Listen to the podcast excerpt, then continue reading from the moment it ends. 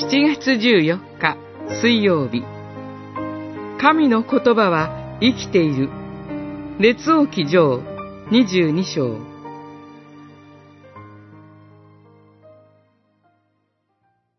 イスラエルの王はヨシャファトに言った。あなたに言った通りではありませんか彼は私に幸運ではなく、災いばかり予言するのです。だが、ミカヤは続けた。主の言葉をよく聞きなさい。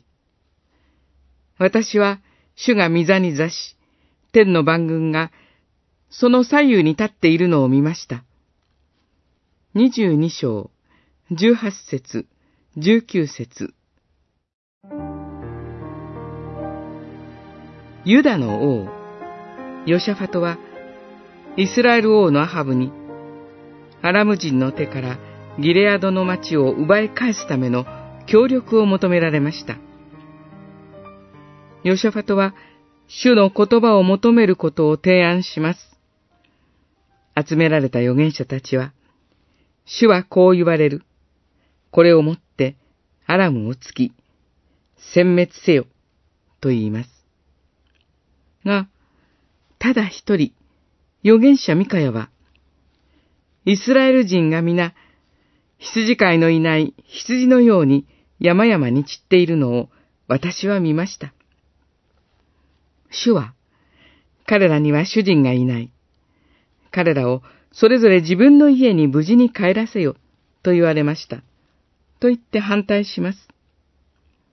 ミカヤは頬を殴られ、獄につながれます。アハブ王は変装して戦いに臨みます。敵の戦車隊の長たちは、王たちが替え玉だと見破り、追跡をやめます。しかし、敵兵の一人が、何気なくいた矢がアハブ王に当たり、彼は深手を負ってしまいます。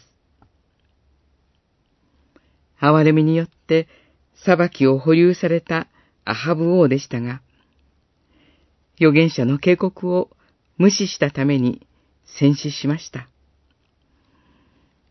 主の言葉通り、犬の群れがその血を舐め、遊女たちがそこで身を洗いました。主なる神の裁きの厳しさを覚えさせられます。